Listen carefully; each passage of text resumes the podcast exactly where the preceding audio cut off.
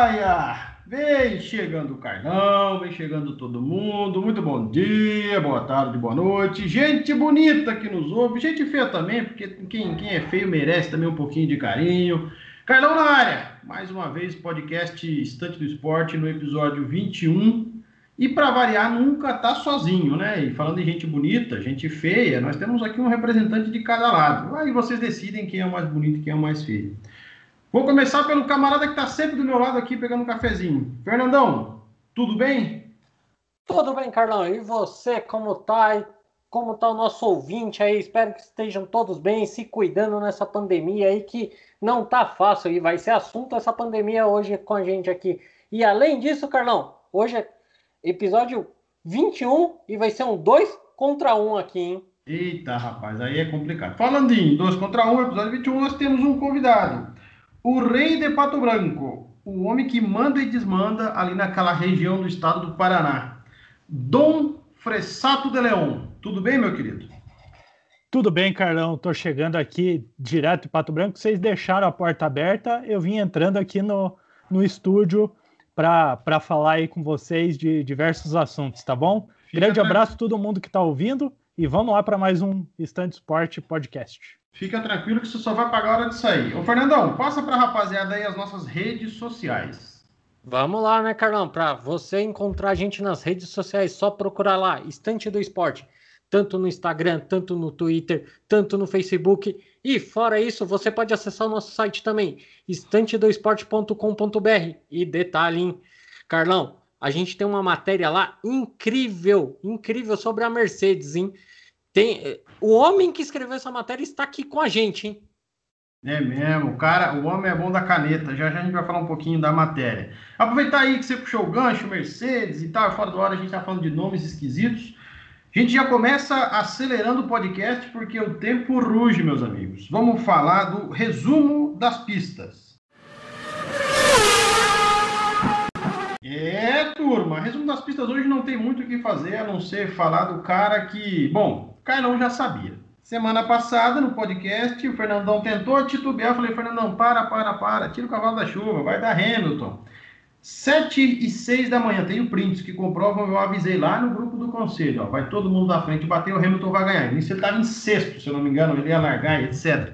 E não deu outra. Lewis Hamilton venceu, uma corrida estranha, mas divertida, dificilmente vai ver uma Fórmula 1 nessas condições e conquistou aí o sétimo título mundial. Ô, Fernandão, me dá licença que eu vou chamar primeiro o convidado. Você está bebendo café aí, continua aí, deixando teu dente preto. Fressatão, assistiu a corrida, meu querido? O que você tem a dizer do Grande Prêmio da Turquia, consequentemente, o título do Hamilton, que para mim, é, em circunstâncias foi o mais fácil, mas em prova a prova foi o mais difícil. O que, que você me diz?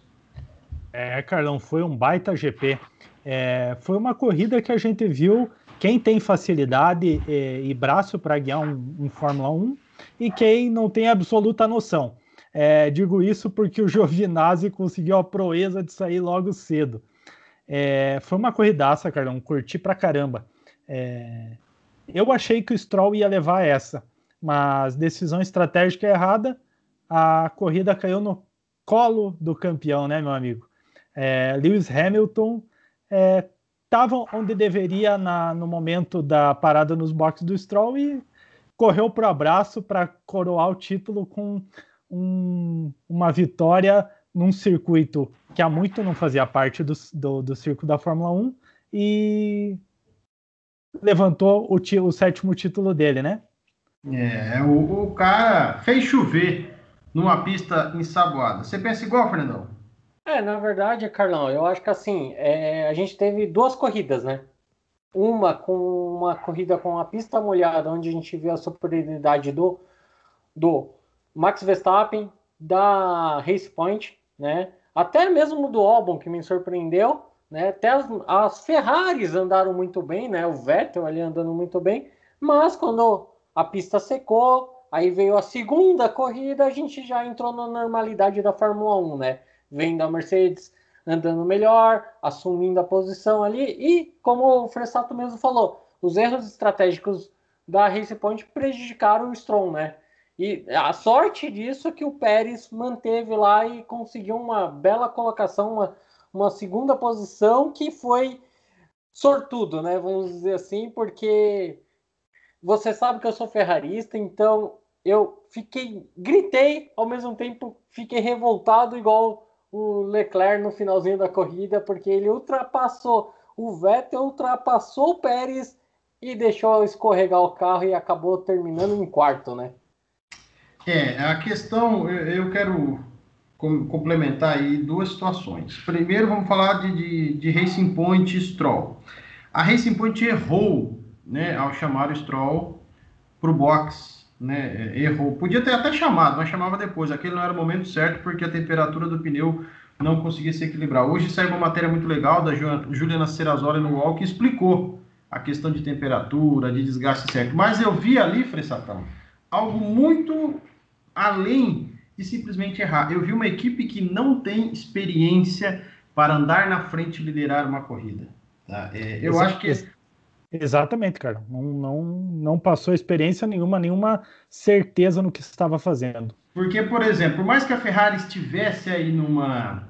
está numa temporada péssima, ruim, se fosse o Vettel, tetracampeão do mundo, se fosse um Leclerc, que é um baita do piloto, se eles estivessem na frente, a Ferrari, por mais que a gente sabe que a estratégia da Ferrari é horrível, mas eu digo, saberia o que fazer, acostumado a andar na frente. Né? E eu acho que a, a Racing Point errou ao trocar o Stroll. O Stroll teve um problema, né? uma peça que estava embaixo da asa dianteira, arrastando o carro, etc. Devia ter sido, inclusive, trocado isso aí, e depois ele não se recuperou mais. Ô, ô Carlão, hum. Carlão, mas tem, tem, você falou em estratégia aí, mas a Ferrari foi muito bem de estratégia, porque o Binotto hum. não estava lá, né?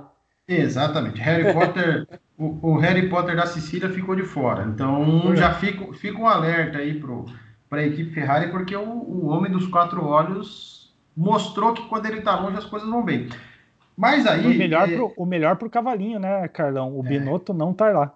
É, foi a melhor decisão para a Ferrari. Né? Agora, é importante pensar o seguinte: eu penso duas coisas com relação a Pérez, Racing Point, etc. Uma, o que eu já comentei que a Racing Point mostrou não ter experiência para andar na frente. Duas, o Pérez não pode ficar fora do grid, gente. É, é, o, Pérez, o Pérez não pode ficar fora do grid, não pode ir, por exemplo, para uma, uma, uma Haas, que eu acho que hoje é o único lugar que tem na, na, na Fórmula 1, ou talvez numa AlphaTauri. Se eu sou presidente da, da Red Bull, eu vou estar atrás do Pérez. O Pérez é muito piloto, muito piloto, tá na Fórmula 1 há mais de 10 anos, então é cara que assim daria, ele seria para o Verstappen o que o Bottas é para o Hamilton. Ganha uma aqui, atrapalha outra ali, mas não faz frente, então não teria problema. Pensa assim, Fressato, eu estou falando besteira. Não, excelente, excelente postura, Carlão. O Pérez é um corredor muito bom, vem provando isso com a Racing Point. Eu acredito que a Red Bull deixar passar essa oportunidade é um vacilo, porque é um piloto experiente, com rodagem no grid, é, que não vai ser uma aposta, um tiro no escuro. Esse ano ele já demonstrou que, que pode correr na frente e, como, tu bem disse, ele não tem toda aquela qualidade, todo aquele arrojo do Verstappen. Mas para ser um segundo piloto ali, correr atrás dos pontos que a equipe precisa, o cara é muito piloto sim. O que, que, você acha, Fernandão? Eu concordo plenamente com vocês dois. Eu acho que assim o Pérez é um piloto para ficar dentro da grid da Fórmula 1, né? Se caso ele não ficar, vai ser uma grande perca, né? Como a gente tá vendo coisa lamentável, né? Um, um acerto da, da Alfa Romeo com o Giovinazzi, que é um piloto que para mim é bem abaixo. Outros pilotos que são bem abaixo, até mesmo o próprio Ocon, e entre outros, o álbum mesmo, ser bem abaixo do Pérez. O Pérez deveria estar com uma vaga garantida. Não sei se na, na, Red Bull, porque o problema maior da Red Bull é ter uma equipe que querer só ter um piloto só, né? Então isso vai ser um grande problema, né? Agora, se ela abrir mão disso, de querer dois grandes pilotos, aí eu acredito que o Pérez vai se encaixar muito bem naquela, naquela equipe. É, é, o grande problema ali é o seguinte: a Red Bull ela não consegue encontrar um equilíbrio entre primeiro e segundo piloto né, desde que o Max surgiu, o Max estourou, tanto que eles viram o Max como um futuro campeão mundial e, entre aspas, abriram mão do Ricardo, porque podiam muito bem continuar com o Ricardo, o Ricardo optou para a Renault, né? O, o Gasly não deu certo, o Albon não deu certo. O grande erro está ali da seguinte forma: eles quererem alguém para ser coadjuvante do Max, mas na hora dos resultados cobrarem resultados de alguém que está disputando algo junto com o Max. E não é por aí. A equipe concentra todas as energias no Max, deixou o álbum aí um pouco a ver navios, que não é um mau piloto, mas eu acho que a pressão psicológica, a, a questão que o Helmut Marko coloca em xeque a cada corrida a posição do camarada, imagina isso, cara, você entrar no seu trabalho sem a confiança todo dia, o patrão está nas tuas costas vendo o que, que você está fazendo na tela, é complicado. É uma situação bem, bem complicada. Mas aí eu queria sair do, do, dessa celeuma de meio de, de pelotão e vamos falar do cara que merece todas as felicitações aí no fim de semana. Lewis Hamilton, é o maior de todos os tempos? Fernandão, que tem 80 anos e viu o Fangio estrear na Fórmula 1. é, eu tava lá junto com você, Carlão. A gente tava lá assistindo aquele argentino detonar as pistas, né? Ai, pra lá, rapaz. Aqui eu tava. Mas, mas, mas, antes do, do, do, do Fangio, antes do Fangio, você já tava, você já tava pilotando, né? Na verdade, você, você que me levava no autódromo, né? Que você já tinha tirado a sua carteira, né? É, já tava longe lá. Vamos lá, né? V vamos falar do Luiz, o Luiz Hamilton, né? É, cara, olha, é complicado, cara, é complicado. Eu acho que, assim, ele é um grande piloto, sem dúvida. É, é um cara que vai dominar os números da Fórmula 1? Vai. Não, alguém vai conseguir bater ele? Não sei. Mas acredito até que sim, porque, assim, a Fórmula 1 está sendo cada vez mais tendo mais pistas, mais competição, é, crescendo o sistema de pontuação. Então, talvez em números ele até possa ser batido daqui a alguns anos, né? Mas ele é, é o melhor atualmente? Acho que assim, ele é o conjunto perfeito. Ele é um grande piloto, é um piloto que sabe gerenciar muito bem uma corrida. Foi prova disso esse final de semana, porque ele correu 50 voltas praticamente com, com, com um pneu, né? Então você vê a capacidade do, do piloto, né? E ele tem uma máquina perfeita, né? Ele tem uma equipe que é perfeita, uma equipe que trabalha para ele também. É, é, aquela questão assim, a Mercedes tem um e, e, dois pilotos brigando? Não, ela tem o primeiro piloto que é o Lewis Hamilton e tem o Bottas que é o segundo piloto. Pronto, é isso. Então o trabalho é por Lewis Hamilton ganhar o título. Então eu acredito que esse, essa sincronia faz ele ser o, o bambambam bam, bam atual, né, da Fórmula 1. É, não tem, tem exatamente todos os predicados para ser. E você, Pressatão, o que, que você pensa? Eu acho que o Hamilton também é um grande piloto, Carlão. Assim, como eu falei no, na minha outra participação, o Hamilton eu tinha certo preconceito com ele com relação à pilotagem, tá? é, eu achava que ele não era um grande piloto, mas ele seria favorecido. Por toda a história dele na McLaren e tal, a preparação que ele teve durante muito tempo, é, sendo afiliado do Ron Dennis, é, horas e mais horas de, de simulador, mas agora com essa mudança para a Mercedes e a soberania que ele está tendo nos campeonatos, eu acredito que o Hamilton ele está no nível assim, chegando no lendário. Porém, Fanjo, Schumacher, Senna, Prost estão acima ainda dele, tá? É, o cara entende muito bem de carro, mais do que qualquer um outro do grid. É, essa última corrida dele, o gerenciamento dos pneus, mostrou que o cara é, é fora da curva mesmo. É, e o sétimo título é o atestado disso tudo. É um grande piloto numa grande equipe. Como eu escrevi lá no, no blog, no, no site, é, é uma peça que a Mercedes lapidou pro carro dela. A Mercedes tem essa cultura, o Hamilton soube aproveitar e tá lá ganhando os títulos que ele precisa e se ele continuar mais temporadas, eu acredito que ele ganhe. 2021 nós vamos ter poucas mudanças de peças, né? Então eu acredito que ele tem tudo para dominar de novo, Carlão. É, eu, eu, com certeza eu acredito que ele vai ser sim octacampeão ano que vem, não existe concorrentes à altura. Eu só eu discordo um pouco dos amigos, para mim ele é sim o melhor da história. É, eu não comecei a ver Fórmula 1 ontem, né? Assim, eu comecei a ver em 94. Vi um pouco do Senna, vi vários GTs do Senna, legal, fez tudo que fez, mas eu acredito que é só o brasileiro que acha que o Senna é o maior. Eu, eu acho que existe aí um saudosismo extra. O cara igualou em títulos, recorde de pole, recorde de de vitórias, caminha aí para ser campeão mais uma vez. E eu acho que essa temporada mostrou que o cara é diferente. Porque muita gente tem, e vou falar, muita gente que não entende, fala que não, mas a Fórmula 1 é o carro que manda. Não, é a junção carro e piloto. Sempre foi. Né? Vettel, quando foi tetracampeão, era carro e piloto. Schumacher era carro e piloto. Isso é simples. Ninguém consegue ser campeão na Fórmula 1 com o segundo carro, com o terceiro carro. Se alguém tiver aí, levanta a bandeira e, traz para mostrar. Não tem. É, e aí a gente viu uma corrida aqui com três pneus, ele vence. A gente viu uma corrida de San Marino, que ele fez uma leitura perfeita ao dizer para a equipe, não me pare agora, e ele conseguiu vencer a corrida. O Grande Prêmio da Áustria, o, primeiro, o segundo, o, que foi o da Estíria, se não me engano, que ele venceu a mesma coisa. Assim como esse Grande Prêmio de ontem, ele falou: não me pare agora. O cara foi, 50 voltas e ele dominou.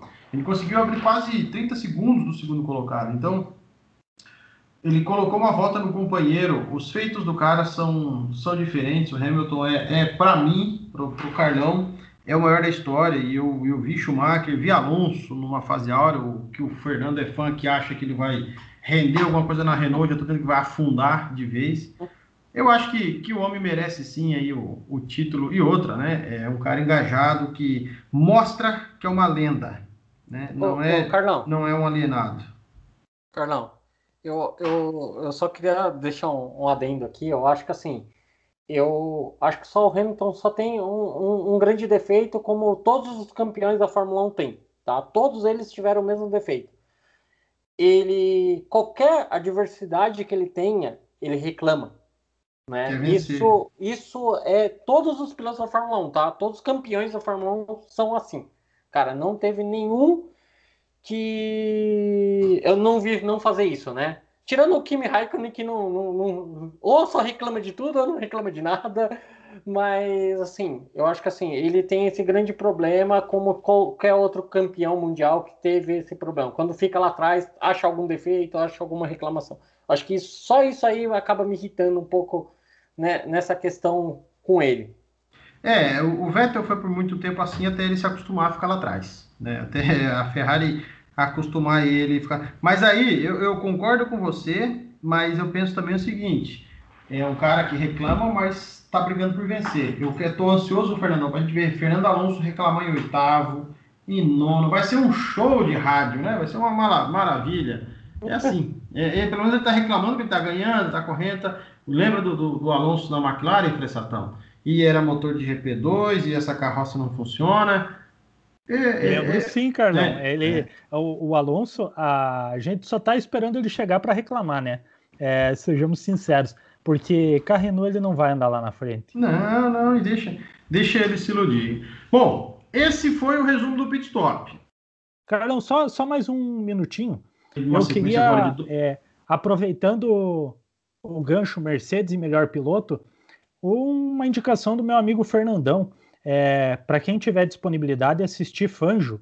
Eu não conhecia, assistia no feriadão da semana passada e foi sensacional. É muito motivador assistir aquele, aquele documentário. Baita indicação. Fressatão sempre trazendo cultura, Fernandão. Eu sei que a indicação foi sua, mas tem que dar moral pro convidado aqui. O... A gente encerra por aqui com a dica do Fressato né, o documentário do fã, resumo do pit stop, que sai da pista molhada, ensaboada e entra no gramado esburacado do futebol de qualidade. Vem aí o resumo da bola.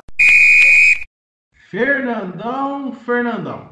Resumo da bola hoje, data FIFA, sem futebol internacional, o Ercílio Luz só joga amanhã, então o Carlão tá, tá light, tá mais light do que aquele iogurte grego de 4,50 horrível que tem ali no mercado.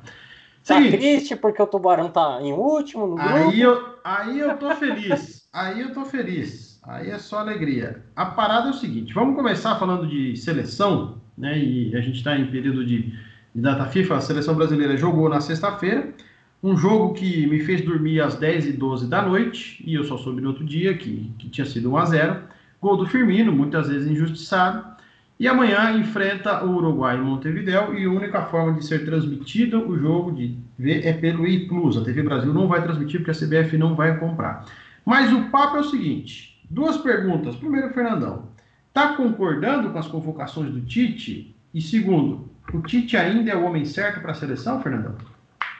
É, Carlão, mais que eu goste do Tite, acho que já passou o período dele na seleção. Eu acho que assim, o problema de convocação, a gente tem um, um, um grande problema na CBF que chama-se os empresários em volta dela. Então isso já vem um, um mal muito grande ali em volta.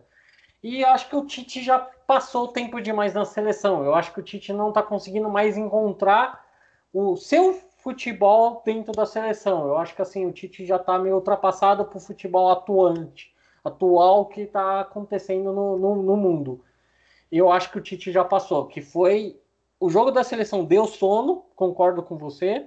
Segundo, deu uma revolta no Twitter de todo mundo, né? E a gente fez uma pesquisa recente lá na, no Twitter do Estante do Esporte a grande maioria falou que não concorda com as convocações da seleção também. Bem, agora, nesse ponto, de novo, Carlão, a gente tem, tem um grande problema. Quem chamar também? Porque a gente está num, grande período de pandemia, chama um, o cara fica doente, tem que chamar outro. E quem consegue treinar uma seleção? Eu acho que assim, tudo começou errado nesse ano de colocar datas FIFA ainda para acontecer em 2020, nesse ano que a gente tem pandemia aí? É, eu jogo uma bola pro Fressato aí, depois eu completo o que eu penso. Fressatão, Tite ainda é o nome para ser o treinador da seleção e as convocações estão dentro do esperado? Eu acho que o Tite é, ele vem repetindo a mesma filosofia dele. É, o jogo tá chato mesmo, Carlão. Eu lembro da minha empolgação quando ele assumiu, tá? É, o cara jogava um futebol que a gente que dava gosto de ver. Agora tá um pragmatismo chato, moroso, é, sempre os mesmos nomes. Eu não concordo com as convocações. É, eu acho que a gente, a CBF deveria procurar dar um, ar novo para a seleção. Porém, a gente tem que poderar, como mesmo o Fernandão disse, essa, os empresários em volta da, da seleção, né? É, porque isso atrapalha muito. Chama um jogador, chama um jogador, e aí a gente vê um Lucas, um, o Paquetá ser chamado, é, e não dá para entender, sabe? E muita repetição de nomes que não vem dando resultado, sabe, Carlão? Isso aí tá, tá, tá deixando chato mesmo o jogo da seleção, não vem atraindo a gente, é, nos atraindo com ânimo. E como o Fernandão pontuou, é, ano de pandemia, será que é o, o ideal é, ter partida de seleção com portão fechado? Acho que não, né? É, é, é, bem, bem pontuado isso aí. Eu penso um pouco diferente dos amigos. Eu não vejo no Brasil hoje nenhum treinador mais capaz que o Tite para estar tá na seleção, até porque é um ciclo de Copa. Não, eu não vejo muito motivo para trocar. Alguém pode apontar Renato Gaúcho, mas eu acho que o Grêmio parou de jogar o tal do bom futebol em 2017 quando ganhou a Libertadores. É, mas eu concordo com vocês com relação às convocações, é, e principalmente quando o Fressato mencionou que se empolgou no começo, eu me empolguei no começo com a seleção, e agora eu não vejo mais, faz muito tempo, eu assisti acho que 15 minutos aí desse jogo de sexta-feira, mas é, depois eu, eu, dormi, eu coloquei no programa 1 outro TV e, e fui dormir. Detalhe interessante que eu acabei de receber aqui, descobri que é o seguinte, o Alex Telles, no sábado, testou positivo, hoje testou negativo e amanhã o Brasil pode ter três laterais esquerdos: Renan Lodge, Alex Telles e Guilherme Arana. É brincadeira esses testes aí. É, é, é uma, uma, palhaçada, né? É uma brincadeira. Agora, pensando em seleção, tem muita gente que, para mim, poderia estar nessa seleção, estar na tal da Olímpica. Eu vou citar aí o Guga, do Atlético Mineiro. Eu não lembro se ele foi convocado nessa para a Olímpica, mas é um baita no lateral. Hoje é o melhor lateral direito brasileiro, e não digo só no Brasil, estou dizendo brasileiro mesmo. Né? Para mim, ele é titular da seleção no lugar do Danilo, com certeza. E o Gabriel Magalhães, que é o zagueiro titular no Arsenal, faz uma baita numa temporada e está perdendo tempo na seleção olímpica. Concordo aí com o Fressato quando se refere ao Paquetá, se a gente for analisar um nome ou outro, também tem, tem, tem jogadores que não estão rendendo o possível. Agora, eu acredito que o Tite tem um defeito, Fressato e Fernando que o Tite ele não mostra uma capacidade de se reinventar na partida, de mudar o jogo. Ele vai jogar aquele 4-4-1 daquele jeito. Porque assim, se você assiste a seleção brasileira, você, você vê, caramba, que jogo lento, que jogo moroso, que, que, que droga que esse tempo não passa. Pelo menos eu vejo assim. Aí você vai ver uma outra seleção, seja a Argentina, que não tá bem, uma Espanha, ou qualquer ou Suíça e, e Montenegro. Não sei, parece que a gente está tá vendo aí o FIFA e o PES, um com uma velocidade rápida e outro com uma velocidade lenta. Posso estar tá louco, posso estar falando besteira aqui, mas eu quero dizer que é um jogo moroso. É um jogo pragmático, como o Fressato falou. É isso mesmo, Fernandão? Eu estou exagerando? Não, não, é isso mesmo, Carlão. Ele não muda sistema tático, por isso que eu falei que ele está meio ultrapassado, né? Eu acho que assim, quando ele tinha as peças exatas para colocar naquele sistema dele, vai muito bem. Mas quando ele não tem, ele tem que improvisar, ele improvisa a pessoa naquela posição que ele quer. E às vezes a pessoa não rende a mesma coisa. Então isso é um grande problema da seleção brasileira com o Tite. Eu acho que, assim, concordo com vocês dois. Eu me empolguei quando ele assumiu, empolguei com ele na Copa América.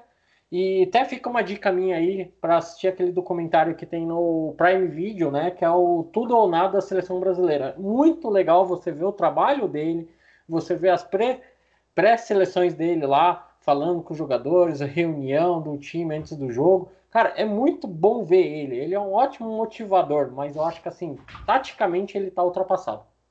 É, é, é... Fressatão, o que, que você pensa? Eu penso isso aí. É, a tática estática, vamos, vamos, colocar assim, estática boa, do boa, Tite, ele, ele não se reinventa, né, Carlão? E assim, é, muitos outros treinadores do futebol brasileiro estão nisso. Eu acho que é uma questão da escola brasileira de futebol. Não sei se vocês concordam comigo. É, tanto é que estão indo buscar vários técnicos fora, né? É, eu acho que assim, por que não ousar? É, é um esporte. Você tem que. Não basta jogar para ganhar. É claro, comercial, um esporte comercial. Mas você vai jogar para ganhar três pontos, custo que custar, num pênalti aos 49 do segundo tempo, tocando bolinha de lado, bolinha de lado, vai ser campeão da Copa do Mundo é, vencendo tudo nos pênaltis. Eu acho que assim perde um pouco da graça o esporte. E esses dias eu estava pensando, é, até ia colocar lá no grupo, é, existe uma hierarquia que a gente sempre comenta. O jogador é maior que o clube, o jogador é maior que o clube, o clube é maior que o jogador. É, mas e o esporte? O esporte não é maior que todos os clubes e que todos os jogadores? Eu, assim, eu quero ver um futebol bem jogado. Se meu time perder, que seja perdendo de 5 a 4 se for para uhum. ganhar, que perca de, de 7 a 3 Eu acho que placares elásticos seriam muito mais atrativos e a gente não, não seria desinteressado. A seleção está desinteressante. Ô, é. ô, ô Fressato, ô Fressato, acabei de receber uma mensagem aqui do, do nosso editor-chefe aqui. Ele falou que você pode escrever uma matéria sobre isso aí, porque ele gostou muito do assunto. Te vira, Fressato. Vai que é tua, Tafarel. Não, não, é. eu tô, tô terminando meu café e a porta tá ali do lado. Ah, o Fressatão tá esperto. Bom, a gente sai da seleção brasileira e o Fernandão, né, a gente tava, tava conversando fora do ar, o editor colocou o seguinte, o pior time fez aniversário. Para nós, quem é o pior time de 2020? Deixa eu só fazer uma pergunta. O, o, editor falou que o pior time é o Flamengo, fez aniversário ontem, é isso? Sabia que você ia falar isso. Não, você, não. você quer revoltar, você quer deixar os flamenguistas revoltados, né? Não, não, não, é uma pergunta séria. Além do Flamengo, por isso que eu escrevo, é, o pior time que faz aniversário, o Flamengo é o pior time que fez aniversário, é isso?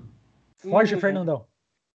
Não, não, não, peraí, não, você tá errado, tá errado, Carlão, calma, calma. O pior, o pior time que fez aniversário não foi o Flamengo. Mais que o Carlão queira que o Flamengo seja o pior time, não é.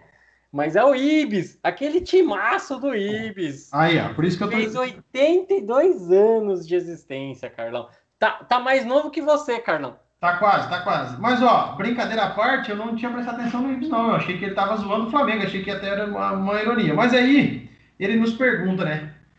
Quem é o pior time de 2020? Vamos, vamos tentar aqui mudar a nossa, nossa pergunta. Que time te decepciona nesse 2020? Vou começar por você, Fernando. O problema é seu. Ah, o problema é meu, né? Ah, complicado, complicado. Time que decepciona o pior time, né? Muito complicado. Mas, Carlão, eu acho, né, nessa, nessa visão aqui no Campeonato Brasileiro, se você pensar aqui no Brasil, aqui, eu acho que o Botafogo, cara. Porque assim, o Botafogo, o Botafogo quis ser um, parece um grande time, querendo contratar, querendo mostrar que tem a melhor diretoria. Ah, você é um clube empresa, você é um grande clube e a gente não vê nada disso acontecendo, tá? Eu não, não acompanho tão de perto ó, a, o jornalismo carioca, o próprio Botafogo, mas eu vejo o Botafogo com uma grande decepção aqui no Brasil, tá? Agora, falando em, em mundo, tá? Falando lá na Europa, falando em outros lugares, eu acho que assim, para mim é o Real Madrid, tá? É o Real Madrid com aquelas brigas, com aqueles problemas. Eu acho que ele decepciona mais com o Barcelona com aquela crise toda do, do presidente. Fressatão? Olha, Carlão, eu vou falar é, dando ibope para o nosso Papo Arquibancada. É, série D São Caetano, Série C é, Ituano, Série B meu Paraná Clube e o Cruzeiro. e na Série A eu vou ponderar o seguinte: é, dois times que prometiam muito entregar um pouco, tá? Eu acho que Corinthians e RB Bragantino. Eu acho que são os piores times do, do assim, conceituando no Brasil. A nível mundial, é, nisso eu cito a Europa, eu acho que a grande decepção é o Barcelona. O Barcelona, fora a última partida que eu gostei do que eu vi, é um, futebolzinho muito fraco. Apesar de ter o Messi. Aí quem tem Messi tem quem decida. Mas o Barcelona tá, acho que vai ter que entregar um pouco mais para para não ser a decepção de 2020. É, vocês foram. Carlão, Carlão, hum. só queria corrigir, né? O Botafogo ganhou alguma coisa, né? Você que colocou lá no grupo, mas o Botafogo ganhou alguma coisa, né? Teve um, um candidato eleito com o nome Botafogo, hein?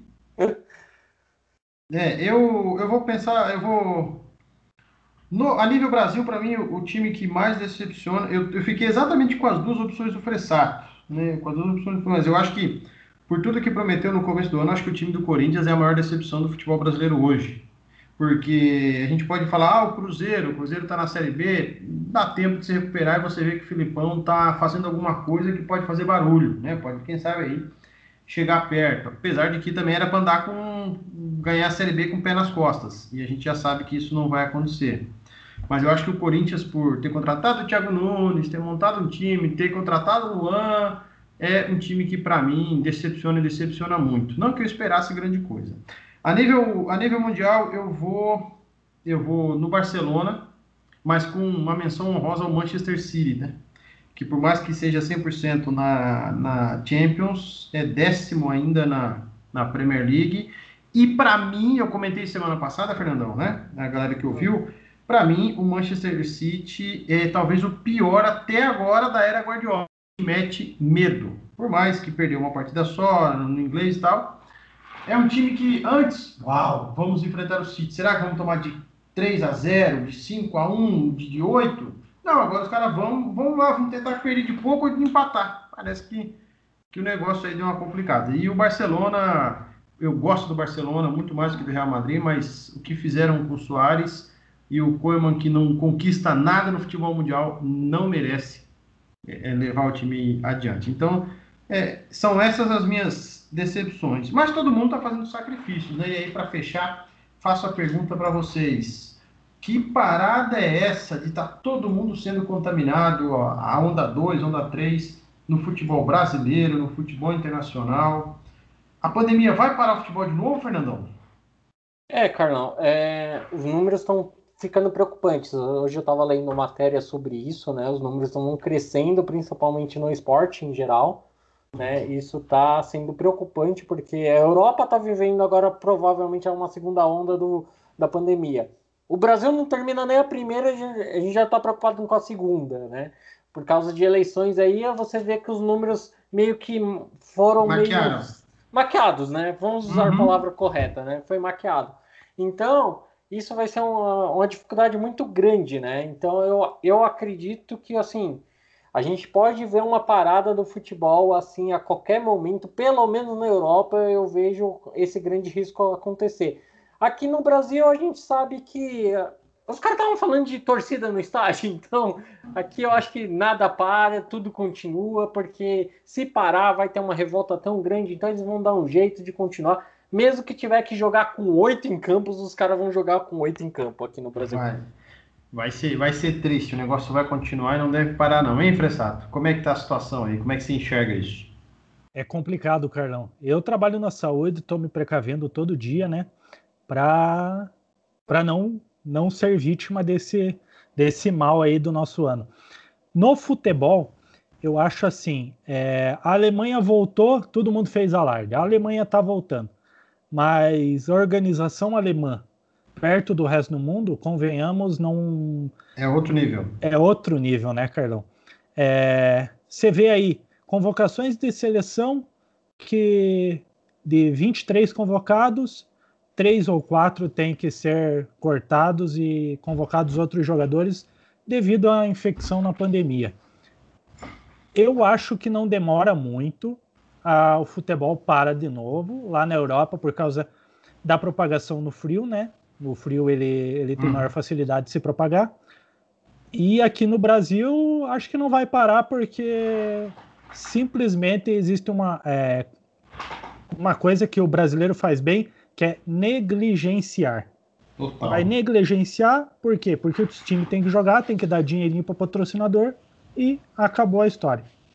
Não só dar dinheiro para o patrocinador, né? é, eles querem receber dinheiro da televisão. Se Exatamente. Não tiver televisão, que abriu na Itália. A Itália hoje é o país europeu aí dos, dos maiores, mais conhecidos, que não é nem questão da segunda onda, já se discute, porque as divisões inferiores, as divisões de base e o futebol feminino foram suspensos.